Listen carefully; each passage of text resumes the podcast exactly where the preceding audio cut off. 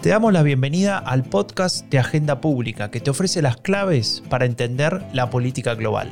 Soy Franco de Ledone y hoy hablaremos sobre la muerte y resurrección de los partidos políticos.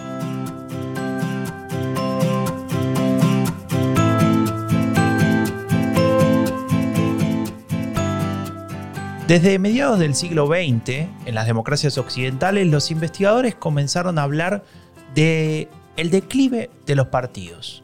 Los indicadores usados para mostrar este supuesto declive eran el crecimiento de la abstención electoral, es decir, que la gente parecía interesarse menos por la política institucional, la bajada de la afiliación a partidos políticos, eh, es decir, que había como una suerte de distancia entre partidos y electorado, y en tercer lugar, una mayor volatilidad de las preferencias, es decir, perdía peso el llamado voto cautivo.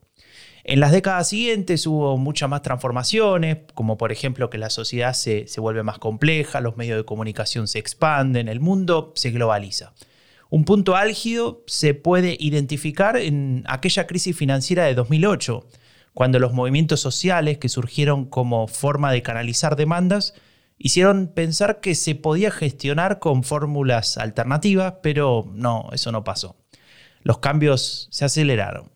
Entonces, si los partidos se murieron, ¿hubo luego una resurrección? Una pregunta muy sencilla que le voy a plantear ahora mismo a la coordinadora editorial de Agenda Pública, Janina Welp. Hola, Franco. Acá estamos otra vez con un gran tema.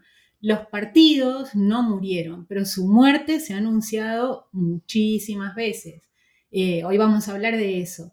Eh, pero sin embargo, decir que los partidos no murieron no significa eh, obviar o negar que los partidos han cambiado y mucho. Y de eso nos vamos a ocupar hoy. Primero vamos a analizar la evolución de los patrones de voto, también las reformas políticas que en el discurso al menos han estado orientadas a fortalecer la democracia representativa, eh, aunque muchas parecen haber tenido efectos opuestos, y también los efectos de los medios de comunicación sobre todo esto, porque realmente los efectos son notables como, como vemos en cada campaña electoral. Pero vamos un poquito a, remitirnos a los grandes teóricos de todos estos temas, a los grandes analistas. Eh, uno de los libros que ha sido emblemático realmente en, en, el análisis de lo que estaba pasando en las democracias occidentales, sobre todo en las transformaciones del sistema de partidos, fue Peter Mayer.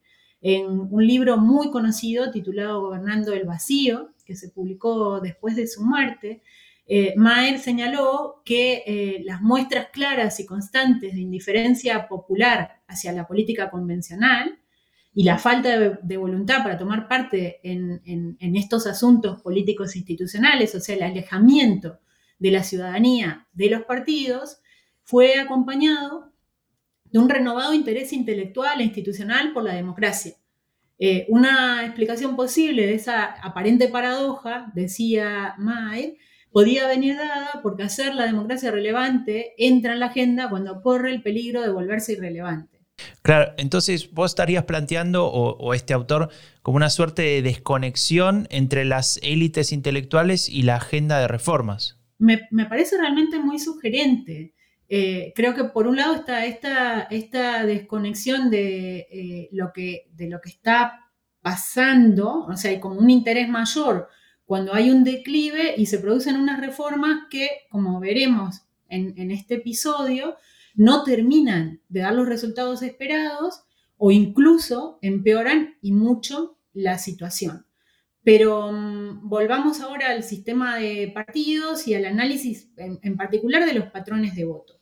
Bueno, entonces comencemos por Lipsep y Rocan y su Party Systems and Voter Alignments, eh, publicado allá por 1967. Ahí los autores identificaron los clivajes políticos como estructurantes de los partidos políticos y señalaron que los sistemas de partidos hacia los 60 se habían congelado. Sí, esta, esta idea de, los sistemas de partidos congelados que, a quien no estudie o esté familiarizado con estos temas le podrá parecer un poco rara, es muy fácil de comprender en la práctica. en los 60, en los 70, incluso si pensamos en algunas películas inglesas de la época, eh, los, los alineamientos partidarios eran realmente fuertes en términos de construir identidad y comunidad.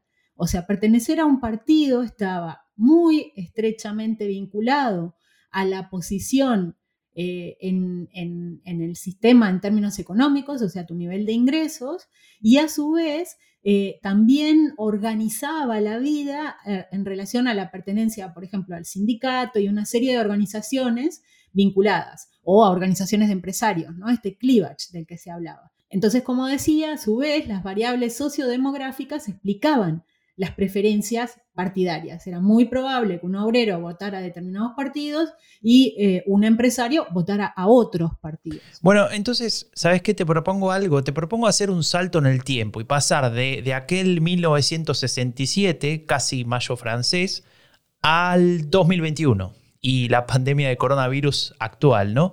Y con ese salto vamos a llegar a un libro, un libro de Clara Martínez Toledano, Amori Gettin y Tomás Piketty, que se titula en francés, un título que no puedo pronunciar, pero en español dice Clivajes políticos y desigualdades sociales, y examina la transformación del voto por características socioeconómicas en 50 países de los cinco continentes desde la mitad del siglo XX hasta hoy. Impresionante, ¿no?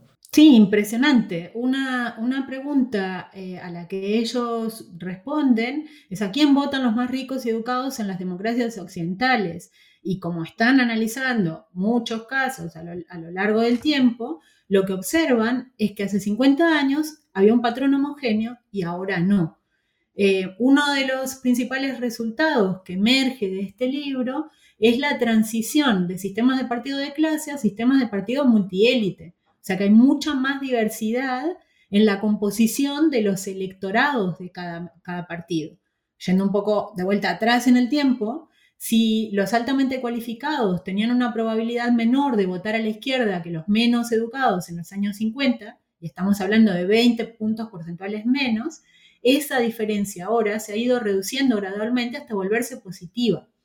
En las décadas más recientes, los más educados votan con mayor probabilidad a partidos de izquierda, 5 puntos porcentuales más. Eh, sin embargo, la evolución en el caso de la renta ha sido distinta. O sea, los ricos tienen mucha menor probabilidad de votar a partidos de izquierda a lo largo del periodo, entre 15 y 8 puntos porcentuales menos. Entonces esto nos está, nos está hablando de una divergencia en la evolución del voto por nivel de, educación y por nivel de renta. Y como decía antes, una transición a, sistemas de partidos que ellos definen como multiélite. Eh, esto lo podemos ver mm, como muy claramente con, con, casos emblemáticos como el de Francia y Alemania. ¿no? En Francia y Alemania hubo un traspaso fuerte de votos entre los de menor renta a los partidos anti-inmigración, eso Franco lo, sabes muy bien en el caso de Alemania, y entre los de mayor educación a los verdes. En cambio, hay otros electorados, en particular el español, que muestra un patrón particular. Y ahí nos podemos preguntar si es cuestión de tiempo, ¿no? Porque en España no hay eh, todavía, un todavía un partido verde fuerte. Entonces ahí lo que se observa es eh, todavía una mayor convergencia entre, entre estos perfiles. Bueno, tenemos como siempre en este podcast muchas preguntas. Eh, y la verdad que también tenemos, como siempre en este podcast, muchas ganas de encontrar respuestas. Y por eso fuimos a buscar a una experta en, estos temas a Flavia Freidenberg, que es investigadora y profesora de la Universidad Nacional Autónoma de México, y en esa misma institución también es directora del Observatorio de Reformas Políticas para América Latina. Y, perdón, pero como si todo esto fuera poco, también coordina la red de politólogas. Y le hicimos una serie de preguntas, ¿no? Sí, Flavia, que como decías, está en la UNAM, en el Instituto de Investigaciones Jurídicas, trabaja sobre estos temas desde hace muchísimos años y con sus aportaciones creo que vamos a poder conocer un poco más sobre la salud del sistema de partidos, eh, en especial en América Latina. Y bueno, podemos empezar por las elecciones más recientes. Ecuador y Perú. Ahí lo hemos cubierto mucho en agenda pública en ambos eh, casos, en ambos países, hubo una proliferación de candidatos a la presidencia destacable, en Ecuador 16, en Perú 18, eh, muchos más indecisos que en elecciones previas, y también un aumento del voto nulo. Perú es un caso muy extremo, justamente Perú es uno de esos casos que ha inspirado toda la literatura sobre la muerte de los partidos, ¿no? Porque se ve en cada elección, los candidatos a presidente crean su partido, en este caso eh, para el balotaje eh, no es el ejemplo de Keiko Fujimori, que sí se ha presentado en las últimas tres elecciones, eh, pero sí el de Pedro Castillo y sí el del presidente mm, anteriormente electo, Pedro Pablo Kuczynski, y el, caso de Humala. O sea, cada candidato y cada uno de los que ha llegado a la presidencia en los últimos años había creado su partido para eh, la elección en la que finalmente eh, ganó. Entonces esto nos habla realmente de un declive de la importancia de los partidos, partidos que, que mueren después de cada proceso electoral, y también de cambios en, o, esto va claramente correlacionado con las preferencias de los votantes, ¿no? que, también son mucho más volátiles y eh, marcan el desencanto en relación al, voto nulo o, a la indecisión. Eh, le preguntamos a Flavia, ¿qué nos dicen estos datos del estado de salud del sistema de partidos? Nos decía lo siguiente. Nos dicen que una alta fragmentación no necesariamente supone buena salud de los sistemas de partidos. Es cierto que los sistemas de partidos latinoamericanos son muy diversos entre sí y que desde que instauramos las democracias allá en las finales de la década del 70, los sistemas han eh, demostrado diferentes niveles de institucionalización, diferentes niveles de fragmentación y de volatilidad, diferentes niveles de eficiencia respecto a poder desarrollar políticas públicas que aseguren el bienestar de la, de la población. Posiblemente Ecuador y Perú sean dos de los casos más evidentes de que hay sectores de la población que consideran que puede haber democracia sin partidos. Son dos casos fallidos en ese sentido, pero Evidentemente, los últimos años de Perú, que había desarrollo económico, muchos quisieron creer que podían hacer política más allá de los partidos.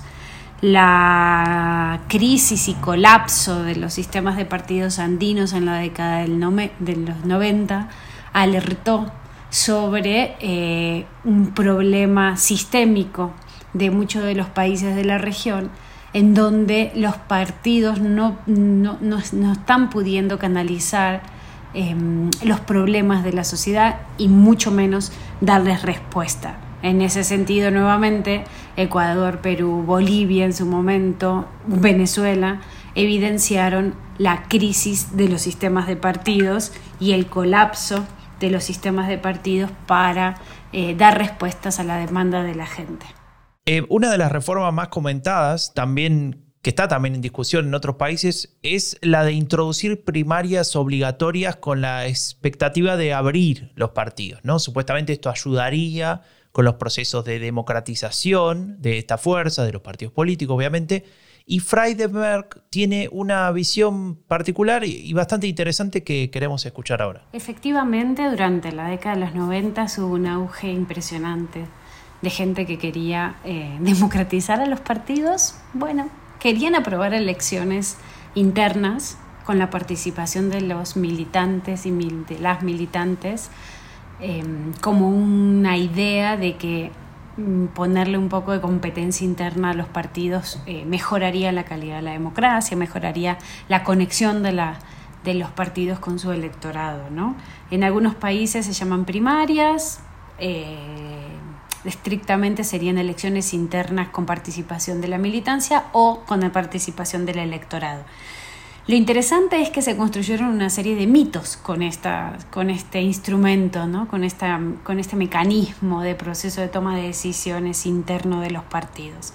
Se la vio como una panacea para resolver todos los problemas que tenían los partidos políticos y se pusieron eh, en marcha muchos procesos en, en casi todos los países de la región eh, nosotros desde el Observatorio de Reformas Políticas de América Latina, que hoy están las bases de datos que inicialmente creé, yo, eh, contamos más de 300 procesos de selección de candidatos entre 1978 y 2021.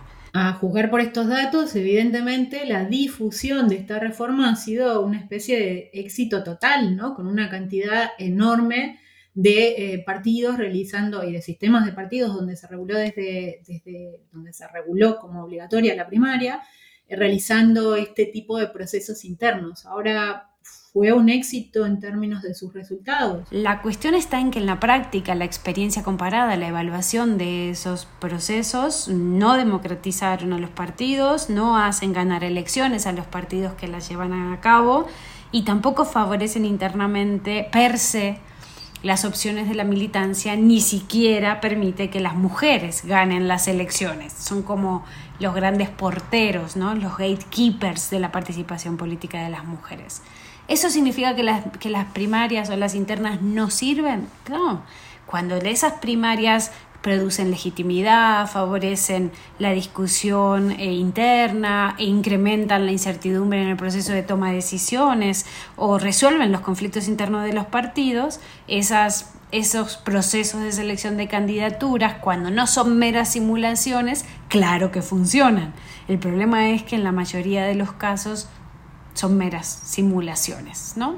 No hay competencia, se presenta una sola candidatura para que la gente legitime con su voto o la militancia legitime con su voto, como pasó recientemente en los procesos internos de los partidos peruanos organizados por la OMPE, donde había una candidatura por cada puesto a, cargo a postular y, no, no, hubo competencia interna. Interesante, Franco, lo que nos está comentando Flavia, ¿no? Porque pienso ahora en, otras formas de selección de candidatos en Estados Unidos o, eh, en, bueno, en, Alemania, algunos partidos, ¿no? Que, usan no las primarias, sino los comités de partidos y las eh, que tampoco terminan de producir los resultados esperados, ¿no? Por ejemplo, en el caso del Partido Popular con la renovación, lo que votaron las bases y lo que se decidió finalmente eh, se diferenció. Creo que en, Alemania hay experiencias similares. Sí, es cierto. En Alemania em,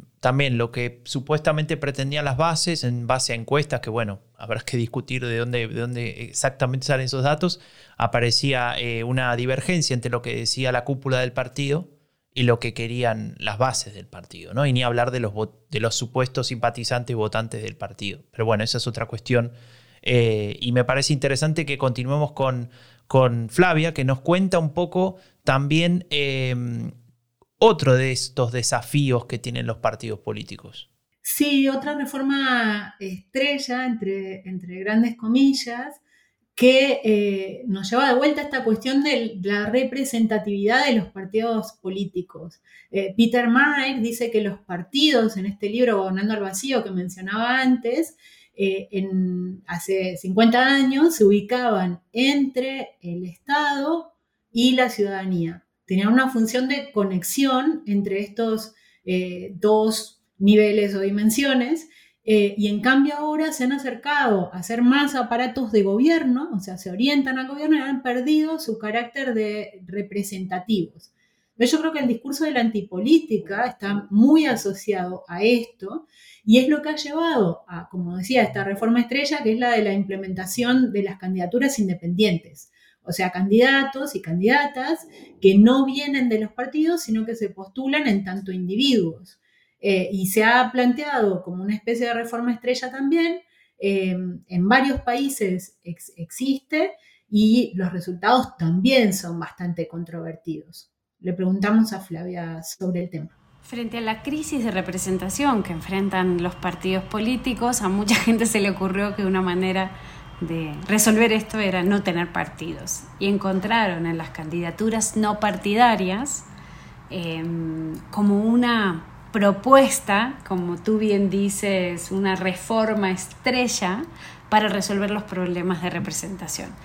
Claro, las opciones han sido muy distintas. ¿no? En el caso andino, por ejemplo, en Perú o en Ecuador, las candidaturas no partidarias fueron colectivas. En realidad fueron, organizan movimientos políticos que en el fondo son partidos políticos. Em, y, nada, eh, esa es la alternativa, no llamarse partidos, pero en la práctica funcionan como si fueran grupos políticos que compiten en elecciones para hacer que sus miembros accedan a cargos de representación popular, ¿no? la, la famosa definición de Sartori de partidos. En otros países, como en el caso mexicano, como el caso panameño, lo que, están, lo, que, lo que aprobaron fueron candidaturas individuales, no partidarias. Imagínate eso en países grandes y en niveles federales o nacionales, es muy difícil de que cuenten con recursos suficientes como para que puedan competir en igualdad de condiciones a los candidatos que están apoyados por la estructura organizativa de un partido. Es muy difícil que hagan campaña y que sean reconocidos por la gente, salvo que sean figuras que tengan una experiencia, una trayectoria anterior, ¿no? Son, muy, muy difíciles que, que puedan ganar. En, imagínate en una elección donde acá en México ahora mismo hay 20.000 eh, puestos en disputa. Es, muy complicado. Y además, eh, esta experiencia nos ha dado cuenta que una vez que llegan al poder funcionan eh, muy difícilmente porque no tienen una estructura de conexión en el territorio entre esas diferentes candidaturas independientes que puedan llegar a ganar. Por tanto, las candidaturas independientes tampoco son una respuesta eficiente a los problemas de representación y eficiencia que enfrentan los, los partidos políticos latinoamericanos. No, desde, desde el Observatorio de Reformas Políticas, desde el que también tengo el gusto de participar, eh, se viene haciendo un seguimiento destacado de las reformas y también de los procesos electorales. Eh, Flavia, ¿nos podrías destacar tres claves que en tu opinión deberían ser centrales en la agenda de trabajo para el fortalecimiento de la democracia representativa? América Latina ha sido en las últimas décadas una región superactiva en reformas electorales. Desde el Observatorio de Reformas Políticas de América Latina hemos contado ya eh, con mi equipo de investigación 239 reformas en diferentes dimensiones, en 11 dimensiones, eh, en donde unos países son absolutamente hiperreformistas con más de 35 reformas y hay otros países que no, que son muy conservadores en cambiar sus reglas de juego. Esa evaluación me permite sugerir como tres claves centrales en una agenda de trabajo para el fortalecimiento de la democracia representativa, que hoy para mí ya tienen que ser paritarias, ¿no? No pueden ser democracias representativas a secas, ¿no? Ya nos hemos comprometido con construir democracias paritarias. Entonces, primer reto yo creo que es el de la democracia, democratización interna de los partidos, mayor competencia, mayor competitividad y hay que desgenerizar los procesos de toma de decisiones dentro de los partidos. Ahí estaría mi propuesta de reformas hacia la selección de candidaturas con primarias paritarias. Una segunda, un segundo eje para mí tiene que ver con la fiscalización de los recursos públicos y un mayor esfuerzo en eh, transformar el modo en que se les exige rendición de cuentas con el, en relación al financiamiento público los dineros que los partidos reciben para sus actividades ordinarias y para sus actividades electorales. Eh, los sistemas de fiscalización en línea eh, están funcionando, estamos siempre son perfectibles, México es un ejemplo en ese sentido, creo que, que podría ser una buena idea para los países de la región. Y la tercera es empezar a pensar en una mayor innovación tecnológica en los procesos de toma de decisiones internos de los partidos y en su conexión con el electorado. Creo que la pandemia nos enseñó que hay que eh, pensar más de manera innovadora de cómo acercar a la ciudadanía a los procesos de toma de decisiones y las nuevas tecnologías eh, son una buena eh, oportunidad para transformar el modo en que nosotros participamos diariamente, diariamente en eh, las decisiones de los partidos. Sé que es una discusión controvertida, sé que no todo el mundo está de acuerdo con esto, no estoy hablando solo de voto electrónico, sino que estoy hablando de repensar y innovar eh, democráticamente para que la ciudadanía pueda participar eh, de manera más activa y de manera más directa en las decisiones públicas. Sabes que, Janina, esto, esto que plantea al final eh, Flavia Freidenberg me recuerda un poco a, un, a una discusión que había en Alemania cuando aparece el fenómeno este del partido pirata, ¿no? Ellos hablaban del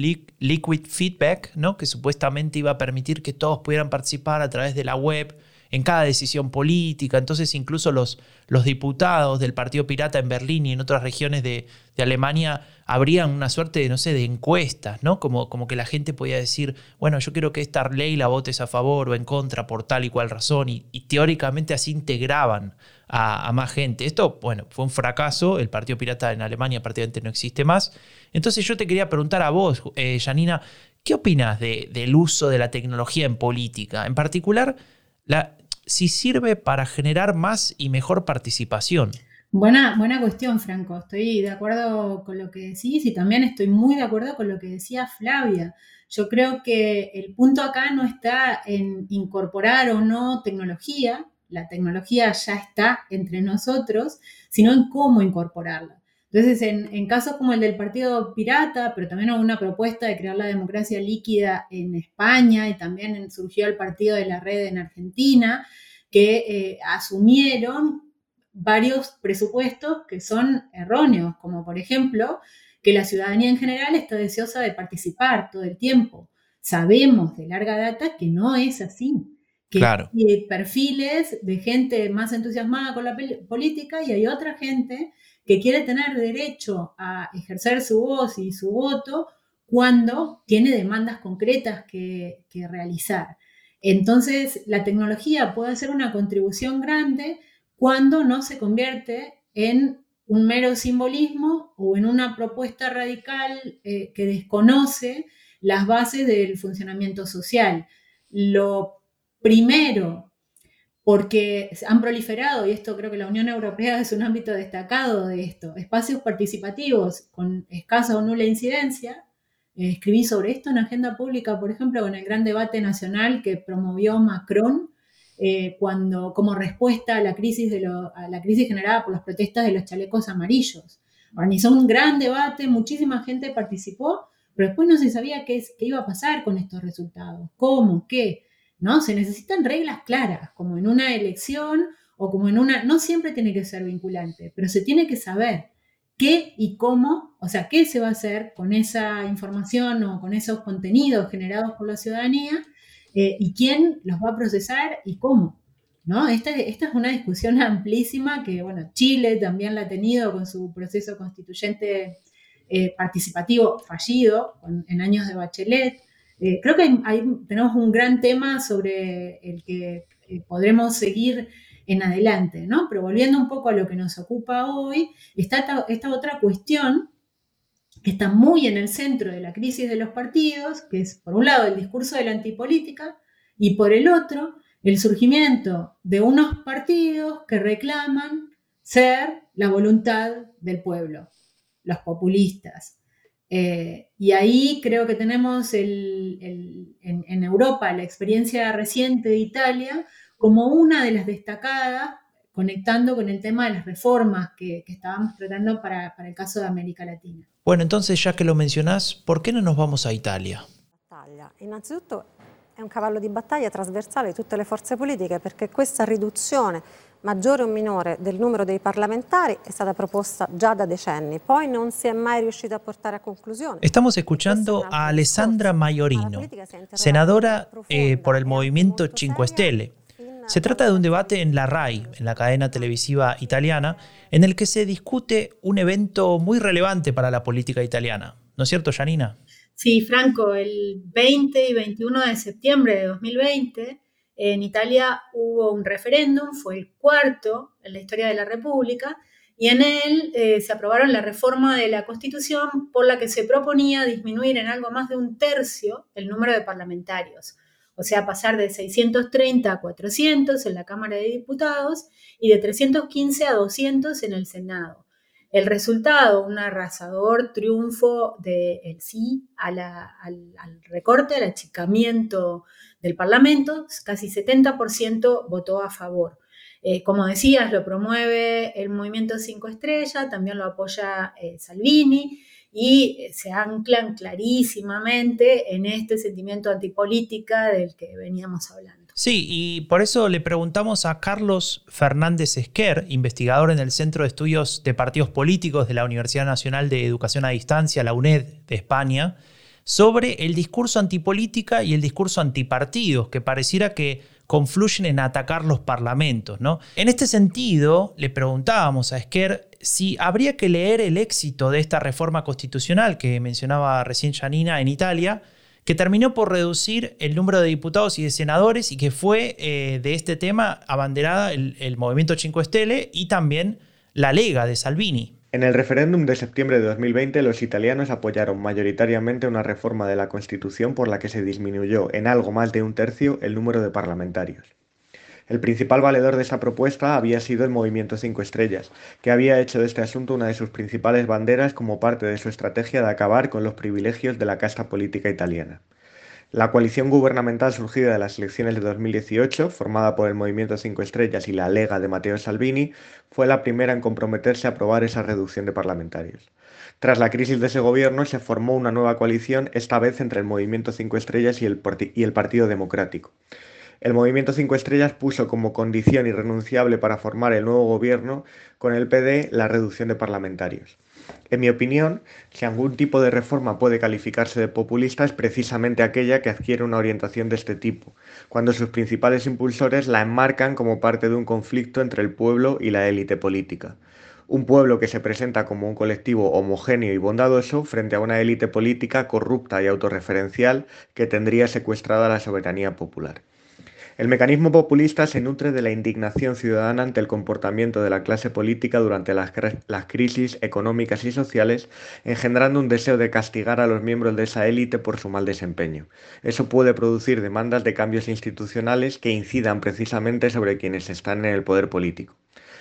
El motor de esta reforma, a mi modo de ver, no ha hecho sino explotar la beta de la antipolítica, tan arraigada en la idiosincrasia política italiana y que ha sido utilizada como reclamo por líderes de partidos de muy distinto signo político, como Silvio Berlusconi, Beppe Grillo, Matteo Salvini e incluso el propio Matteo Renzi. Que la inmensa mayoría de partidos relevantes haya apoyado esta reforma es un buen reflejo del proceso degenerativo de la vida política y democrática italiana que ha llevado al populismo a convertirse en un discurso hegemónico que comparten, aun con distintas intensidades y matices, buena parte de sus partidos. Este proceso degenerativo de la política italiana del que, habla mm, Carlos Fernández Esquer me recuerda también a lo que ha vivido y sigue viviendo Perú en Perú, en diciembre de 2018, hubo también un referéndum que, eh, con cuatro preguntas, una de ellas también se orientaba a reducir eh, el, número de parlamentarios e impedir la reelección. Eh, y todas estas, este tipo de reformas que se supone que responden a ese cansancio y desgaste de la ciudadanía, a esta percepción de que hay una casta política con derechos que deberían ser limitados, etcétera, eh, lo que hace en realidad es erosionar más la, posibilidad de ejercer una buena representación. ¿no? Es evidente que se deberían promover cambios, pero hay ciertos cambios que en realidad van en la dirección opuesta. Por decirlo más claramente, la no reelección en Perú lo que hace es que cada cuatro años el legislativo cuente con personas que son nuevas en su cargo, que no tienen ninguna experiencia y que eh, tengan que invertir bastante tiempo en aprender todos los procedimientos legislativos. O sea, más bien crea un montón de problemas despreciando la experiencia y eh, castigando a todos por algunos que deberían ser castigados concretamente por eh, proceder de mala manera. O sea, de alguna manera este escenario lo que nos está poniendo sobre la mesa es que algunas de estas reformas apuntan a resolver la crisis de representación, pero no se sabe si lo resuelven, y en consonancia sí generan mayores problemas de gobernabilidad.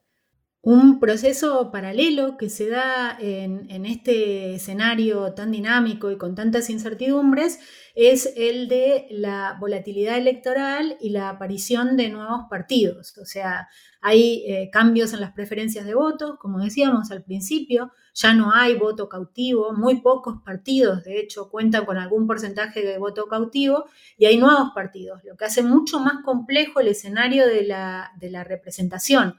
Por un lado hay más oferta, parecería que esa oferta podría contribuir a, mejorar la representación, pero por otro lado eso genera mayores problemas para la gobernabilidad por la necesidad de llegar a acuerdos y la dificultad para arribar a los mismos. Es así, hay un trade-off entre la gobernabilidad y la representatividad de un sistema. a la elevada volatilidad electoral, es decir, al creciente número de votantes que deciden cambiar de opción política entre dos elecciones consecutivas, se suma una creciente fragmentación en lugares donde no era tan habitual en anteriores etapas, como es el caso de España. Esa fragmentación puede hacer que, en efecto, aumente la oferta política y, por tanto, se pueda entender que los parlamentos disfrutan de una mayor representatividad o que los ciudadanos encuentran eh, mayores posibilidades de canalizar sus demandas a través de un mayor número de opciones políticas. Pero la fragmentación también implica una mayor atomización parlamentaria que puede conducir a una mayor dificultad para formar gobiernos y a gobiernos que, una vez se forman, exhiben una mayor inestabilidad. En ocasiones por tratarse de gobiernos en minoría, que son muy precarios, que son muy frágiles, o por tratarse de gobiernos de coalición en el que los socios compiten en el mismo espacio electoral y tienen incentivos para en un momento dado, marcar distancias y desencadenar rupturas de gobierno y convocar elecciones anticipadas. A estos dos elementos, fragmentación y volatilidad, hay que sumar un tercer elemento que es la creciente polarización que se observa en muchas democracias. La polarización es un elemento que también dificulta el establecimiento de dinámicas de colaboración entre los partidos, que hace que ellos mismos se perciban más alejados, también que sus, propios electores sientan mayor rechazo hacia otros partidos y líderes políticos. Ese clima de creciente distancia de, brecha entre los partidos reduce las posibilidades de cooperación y por tanto también va en detrimento de la gobernabilidad. Las elecciones pasadas en Madrid fueron el resultado más o menos indirecto de una moción de censura que se frustró en Murcia. ¿Por qué? Y porque tres diputados de Ciudadanos, el partido que justamente promovía la moción, se pasaron al gobierno del Partido Popular. ¿Es esto transfugismo? Le preguntamos justamente a Esquer ¿Cómo evalúa la nueva ley andaluza en ese sentido?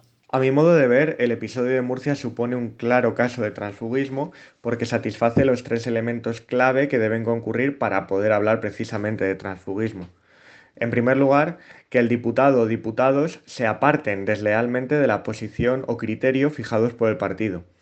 Una, una, posición de la que en un primer momento no discreparon los diputados transfugas de Ciudadanos, que decidieron firmar la moción de censura junto al resto de sus compañeros de grupo. En segundo lugar, que el diputado o diputados mantengan el cargo representativo, es decir, que a pesar incluso de haber abandonado su partido o grupo parlamentario, el diputado, el cargo representativo, conserve el acta de diputado después del episodio. Y el tercer lugar, el último requisito sería que el diputado o diputados alteren las mayorías parlamentarias que sustentan a un determinado gobierno. Ese puede considerarse el caso de Murcia, donde de, haberse, de, haber seguido las directrices del partido eh, y que ellos mismos no cuestionaron en un principio, habría prosperado la moción de censura en Murcia, alterándose las mayorías parlamentarias. Además, a esas tres condiciones necesarias para poder hablar de transfugismo, puede sumársele algún otro elemento que eh, permite identificar de manera aún más nítida que estamos ante un caso de transfugismo.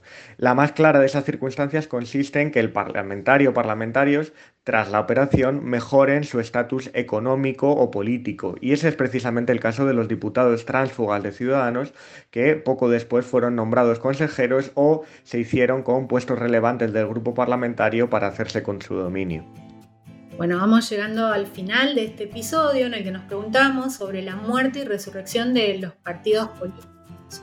Hemos visto que claramente una evolución notable en los sistemas de partidos, en, los cambios en los patrones de voto. Eh, algunos de los elementos que señalaba la literatura en los 60 y 70 se mantienen. Eh, la afiliación a partidos es baja, el voto cautivo prácticamente ha desaparecido, pero sin embargo han surgido nuevos partidos, la abstención electoral fluctúa bastante de acuerdo a la percepción de la importancia de lo que está en juego, o sea que hay mucho por analizar y claramente los partidos no han muerto. Segunda cuestión, las reformas políticas. Hablamos con Flavia Freidenberg y con Carlos Fernández Esquer, ambos comentaron reformas que se han puesto sobre la mesa en América Latina, en, Europa o concretamente en Italia, y las analizaban más bien negativamente, como reformas que no, no están terminando de resolver los problemas que se suponía que deberían resolver y más bien crean algunos nuevos. Y finalmente los medios de comunicación. Vemos que la incidencia de las redes sociales, de las dinámicas mediáticas, generan esto que Uriol Bartomeus ha denominado turbopolítica, también la de cierta dependencia de las encuestas, bueno, todo un panorama que habla de que los partidos no han muerto para nada, pero sin embargo han cambiado y mucho y eso tiene consecuencias políticas de calado. En el próximo episodio vamos a seguir hablando de esto, centrándonos en los medios de comunicación y la política. Muy bien, Janina, muchas gracias por este resumen. La verdad que ha sido un episodio para mí al menos muy interesante. Espero que ustedes también lo disfruten. Nos despedimos ahora, como siempre, pidiendo que en este tiempo de pandemia te cuides y nos cuides, respetando lo que dicen las autoridades. Visita agendapublica.es, suscríbete a nuestro newsletter, al podcast también en tu plataforma favorita, porque estamos en todas. Y nos vemos entonces en dos semanas con el siguiente episodio del podcast de Agenda Pública, que te ofrece las claves para entender la política global. Soy Franco de Ledone, hasta la próxima.